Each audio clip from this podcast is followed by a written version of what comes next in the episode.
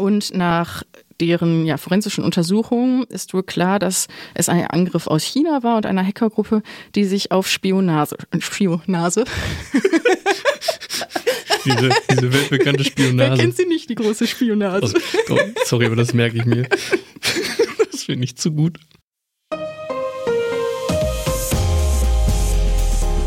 Herzlich willkommen zum Datenschutz Talk, Ihrem Podcast für die Themen Datenschutz und Informationssicherheit.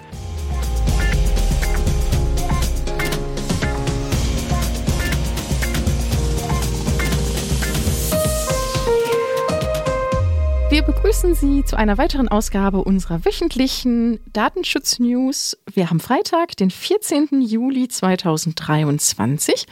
Und an meiner Seite ist heute Gregor Wortberg. Hallo, lieber Gregor. Hallo, Laura. Und genau, mein Name ist Laura Duschinski, wer mich noch nicht erkannt hat. Mittlerweile. Jetzt fühlt sich immer ein bisschen ja. komisch an, wenn man seinen Namen zuerst sagt. Deswegen habe ich dir heute mal den Vortritt gelassen. Ja, dann haben wir dich doch mal vielleicht auch neuen Hörerinnen und Hörern vorgestellt heute. Ja, wichtig, wichtig, wichtig. Ja, schön, dass du da bist. Und äh, willst du unsere lieben Hörerinnen und Hörer einmal aufklären, was du heute mitgebracht hast?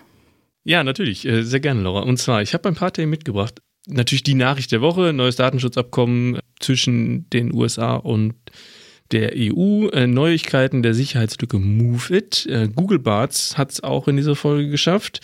Ein Datendiebstahl beim Dienstleister Razer hat es gegeben und eine neue App der Schufa wird oder wurde veröffentlicht. Und darüber hinaus natürlich ein Lesetipp, der darf nicht fehlen. Natürlich. Ich habe mitgebracht eine äh, Information über einen Hackerangriff bei Microsoft, dann ein Update zu der Twitter-Alternative Threads in der EU.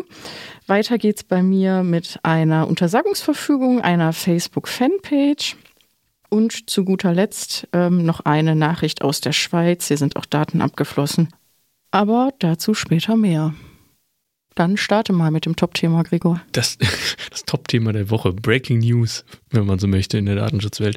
Wir hatten ja in der letzten Woche auch schon ein bisschen darüber berichtet. Da wurde ja am 3. Juli die, eine Pressemitteilung des US-Handelsministeriums veröffentlicht, äh, die ja quasi besagte, dass äh, die USA nun alle ja, Voraussetzungen für ein neues Abkommen erfüllen würden. Und dann hat es jetzt gar nicht so lange gedauert, denn am Montag hat äh, dann äh, auch die EU-Kommission den Angemessenheitsbeschluss für das EU-US Data Privacy Framework veröffentlicht.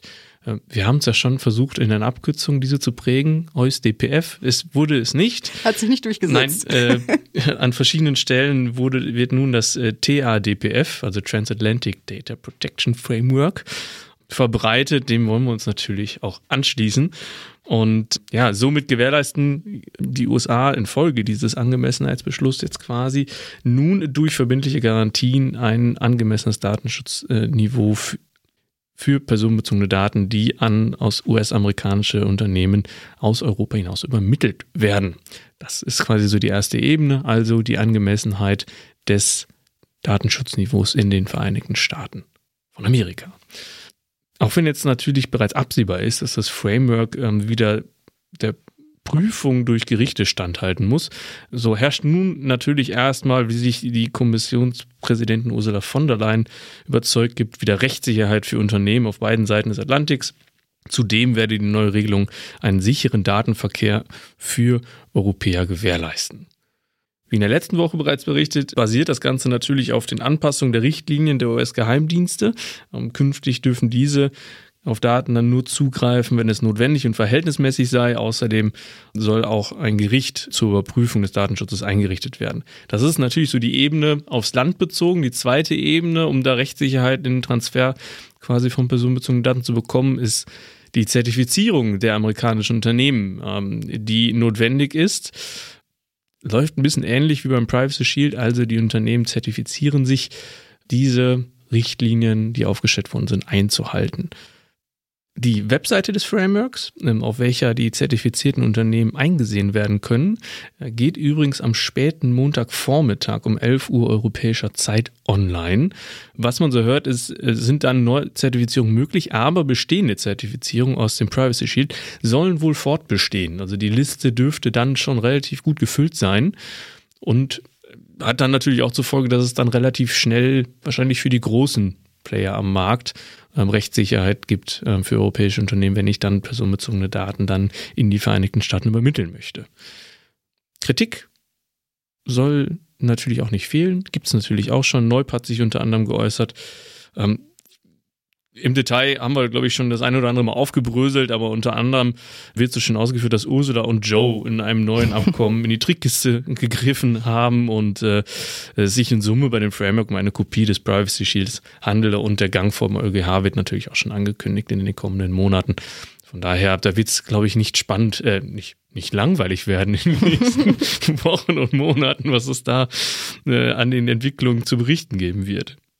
Ja, absolut. Ich glaube, ähm, Wetten lassen nicht lange auf sich warten, wie lange denn diese Regelung denn Bestand hält und vom EuGH gekippt wird.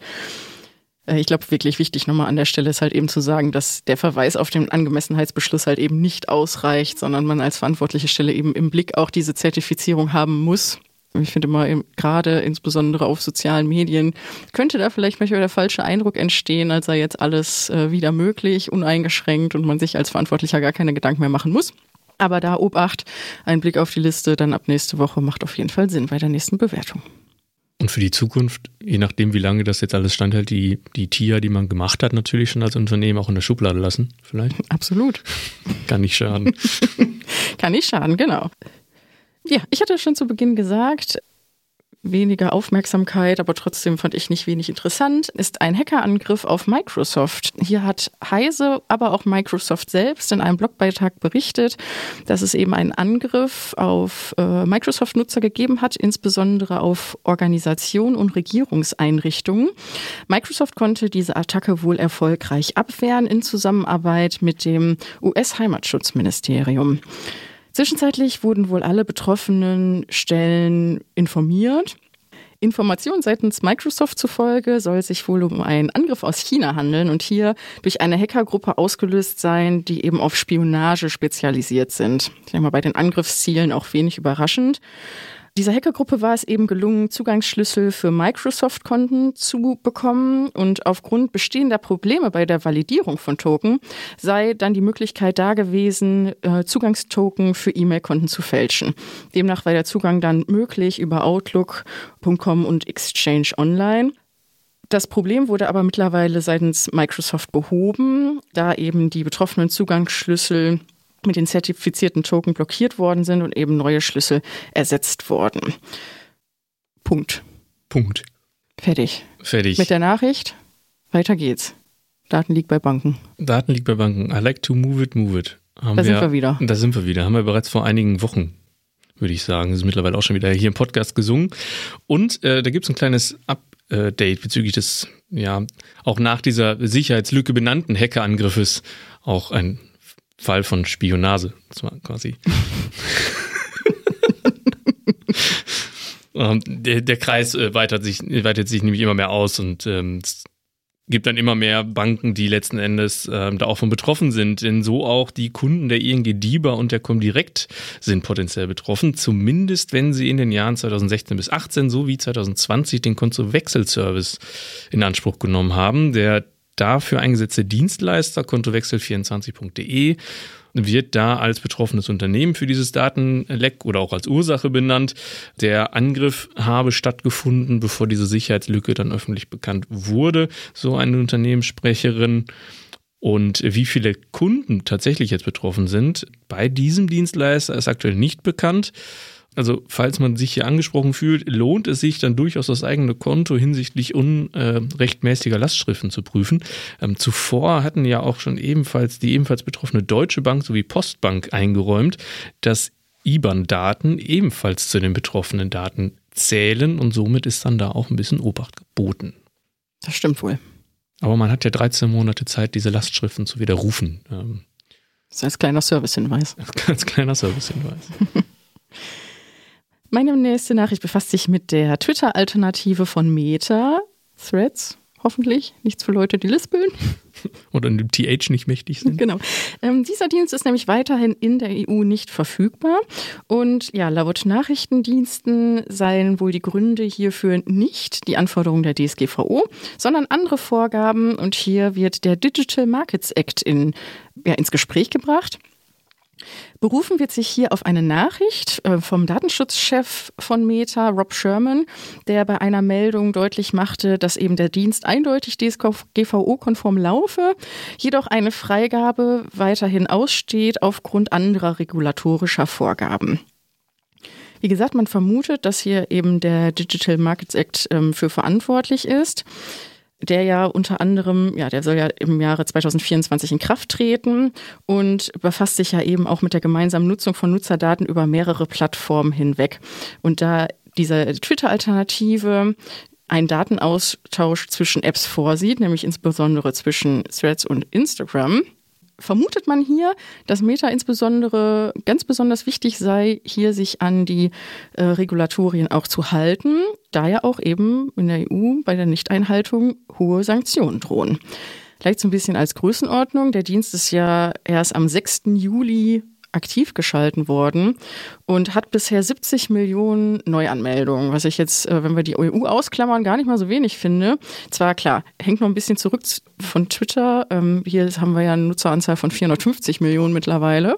Aber ich denke mal, sollte der Dienst in, den, in der EU halt aktiv geschalten werden, werden die bestimmt auch schnell nachziehen. Und dann gucken wir uns die datenschutzrechtlich nochmal an, oder Gregor? Dann gucken wir uns die nochmal an. Besonders interessant, ich glaube, diese 75 Millionen können wahrscheinlich mittlerweile sogar wieder mehr sein innerhalb von zwei Tagen. Also mhm. deutlich, deutlich schneller als jetzt die 100 Millionen von ChatGPT. Ja. Ähm, also scheint echt angenommen zu werden. Ich weiß nicht, ob mich das ähm, stutzig machen sollte, wenn ein Sprecher von Facebook oder Meta sagt, dass das auf jeden Fall DSGVO-konform ist. Hatten wir das nicht schon mal an anderer Stelle, wo man das so beteuert hat? Ja, warten wir mal ab. Also ich finde bei der Sache halt wirklich spannend, dass äh, das Thema Löschen also man kann seinen Threads-Zugang nur löschen, wenn man auch sein Instagram-Konto vorher löscht. Hm.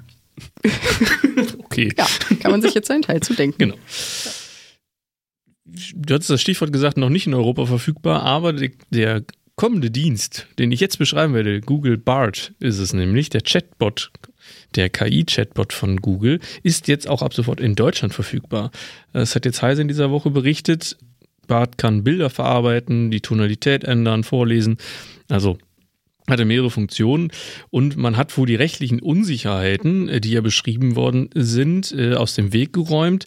Näheres, was da mit der äh, irischen Aufsichtsbehörde, die ja insbesondere da Zweifel geäußert hat und die Einführung deswegen auch ja, untersagt hatte, was da genau besprochen wurde, ja, wurde jetzt ist bisher noch nicht bekannt geworden. Interessant finde ich in der Meldung von Heise den Satz, bisher mussten die Menschen in der EU auf Bart verzichten. Ich habe es, glaube ich, ganz gut ausgehalten bisher auf persönlicher Ebene. Ja. Auch finde ich immer schön. Mhm. Die rufen Emotionen hervor. Ich, ich bin mal gespannt letzten Endes, was jetzt dahinter steckt, ne? weil gut, wir hatten ja auch schon über dieses mögliche Verbot von Berichten aus Irland, über die über Ermittlungen der irischen Aufsichtsbehörde oder Verfahren der irischen Aufsichtsbehörde berichtet.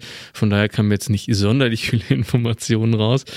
Und es heißt in einem Blogbeitrag äh, von Google, es ist relativ vage, man habe vor der Veröffentlichung mit Experten, politischen Entscheidungsträgern und Regierungsbehörden zusammengearbeitet. Auf welcher Ebene? Hm. Bleibt offen. Bleibt offen. Ich komme nun zu einer Pressemitteilung aus Sachsen. Und zwar hat die sächsische Datenschutz- und Transparenzbeauftragte Dr. Juliane Hundert der Staatskanzlei dort den Betrieb der Facebook-Fanpage untersagt.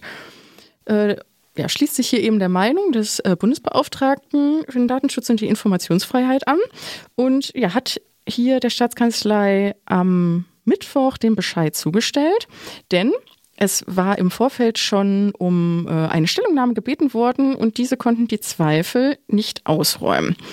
Für die Umsetzung hat die Staatskanzlei nun vier Wochen Zeit.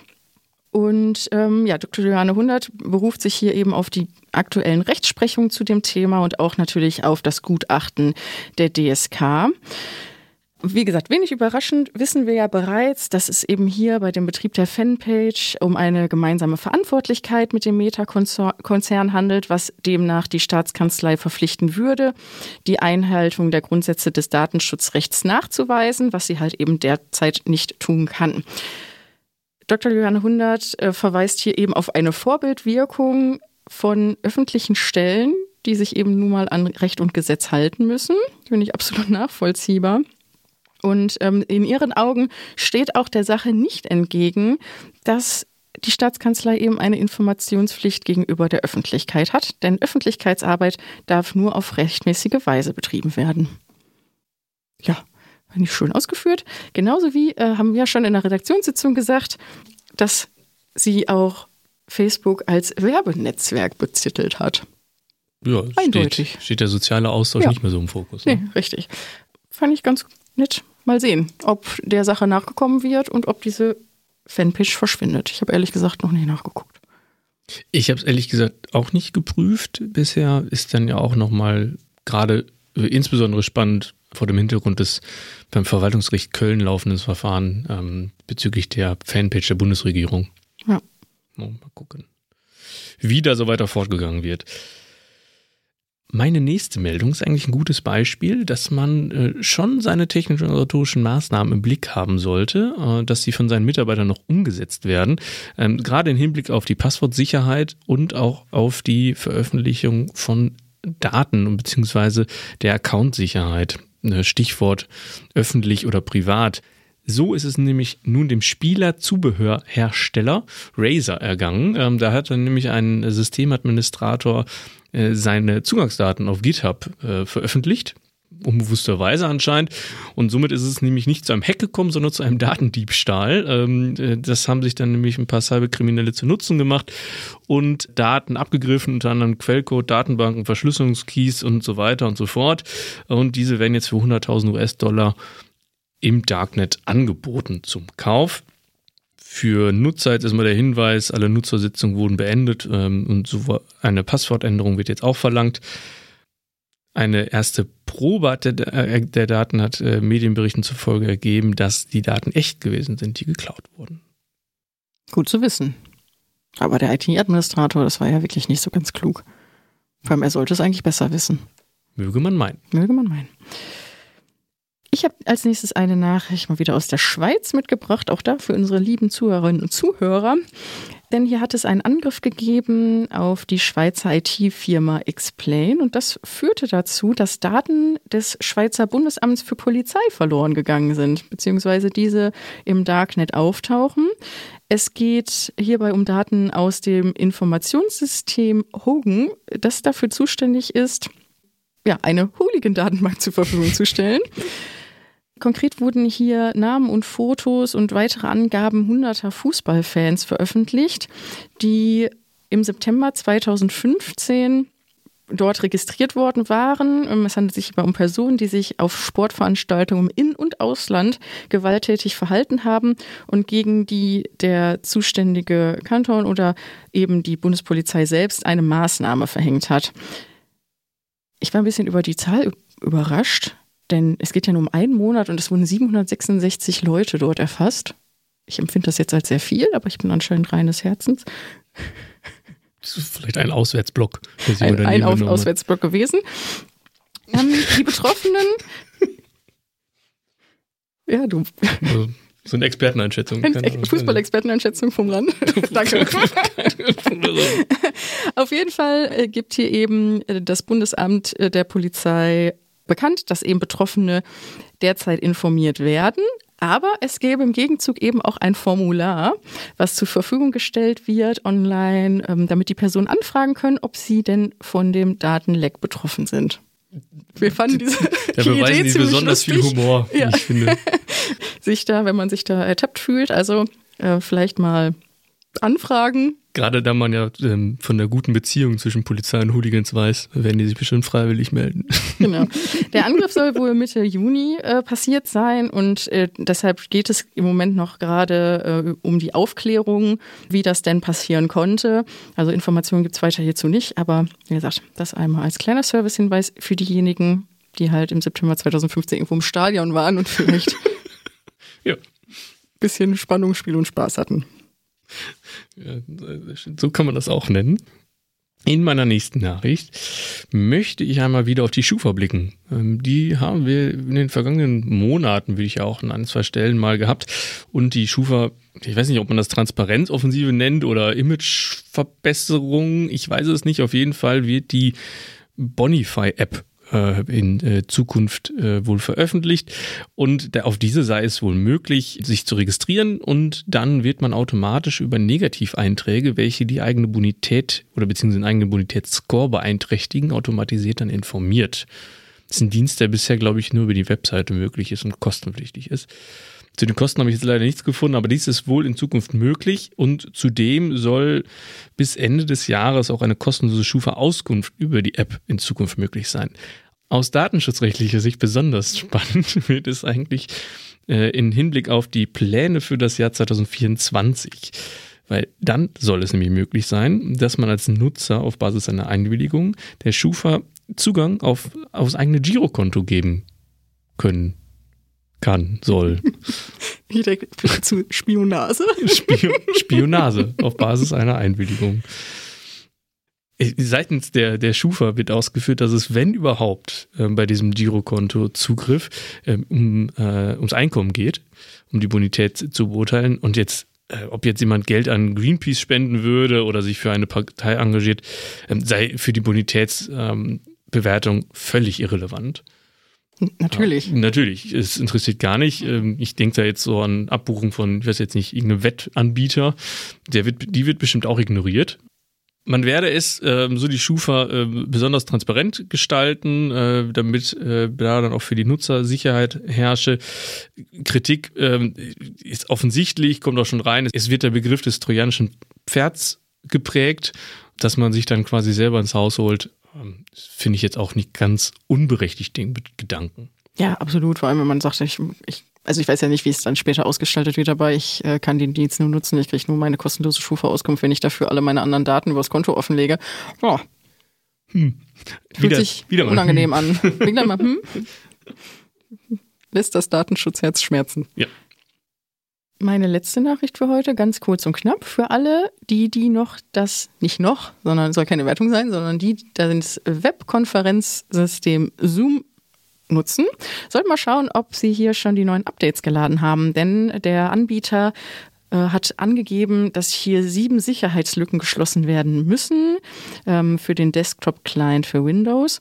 Ähm, diese Sicherheitslücken seien wohl auch hochriskant und deshalb hier auf jeden Fall einmal der Service-Hinweis, weil es ja doch noch ziemlich verbreitet ist, war ja auch in Corona-Zeiten ja auch ein, ein äh, gern genutztes Tool, ähm, sollte man eben schauen, dass man hier auch eben noch die Updates fährt, auch wenn man es vielleicht nicht mehr benutzt, sondern nur installiert hat. Soll es ja auch geben. Ja, soll es auch geben. Ja. Ich komme schon zu den Lesetipps. Also es ist nur ein Lesetipp tatsächlich, ähm, weil wir haben ja nur einen diese Woche. Und zwar ist die Datenschutzaufsicht in Bayern, das bei LFD, aktiv gewesen und hat eine Kurzinformation, die Kurzinformation 48, äh, veröffentlicht mit dem Titel Datenschutz bei Rechtschreibkorrektur im Webbrowser. Ist ja automatisiert möglich. Quasi so Schreibhilfen in der Kurzinformation ähm, wir werden quasi äh, nochmal die wesentlichen Punkte zusammengefasst, die auch mit Übermittlung personenbezogener Dateneingaben an den Browseranbieter in Zusammenhang stehen, wie der Browser am besten konfiguriert werden soll und ähm, dass bayerische öffentliche Stellen, an die es eigentlich gewendet äh, oder gerichtet ist, die Browser insofern auch kritisch überprüfen sollten. Aber das gilt natürlich eigentlich nicht nur für öffentliche Stellen. Das bietet sich natürlich auch fürs eigene Unternehmen an, das regelmäßig zu tun. So ist es. Dann sind wir schon am Ende angelangt. Wunderbar. Zeit für ein Sommersonnenwochenende. Wir freuen uns drauf. Wir freuen uns drauf, genau. Wünschen Ihnen, liebe Zuhörerinnen und Zuhörer, natürlich genau dasselbe, wenn Sie uns vielleicht im Urlaub hören, noch einen schönen Urlaub. Soll ja jetzt einige geben, die jetzt in den Ferien unterwegs sind. Wir verabschieden uns bis zum nächsten Mal. Ein schönes Wochenende. Tschüss.